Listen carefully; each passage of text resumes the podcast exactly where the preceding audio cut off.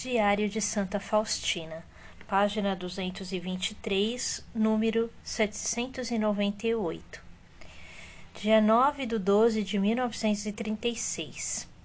Hoje de manhã parti para Pratnik. Levou-me a irmã Cristótoma. Tenho um quarto separado só para mim. Assemelho-me totalmente a uma carmelita. Quando a ir irmã Cristóstoma saiu, eu fiquei sozinha. Mergulhei no, na oração, entregando-me à especial proteção da Mãe de Deus.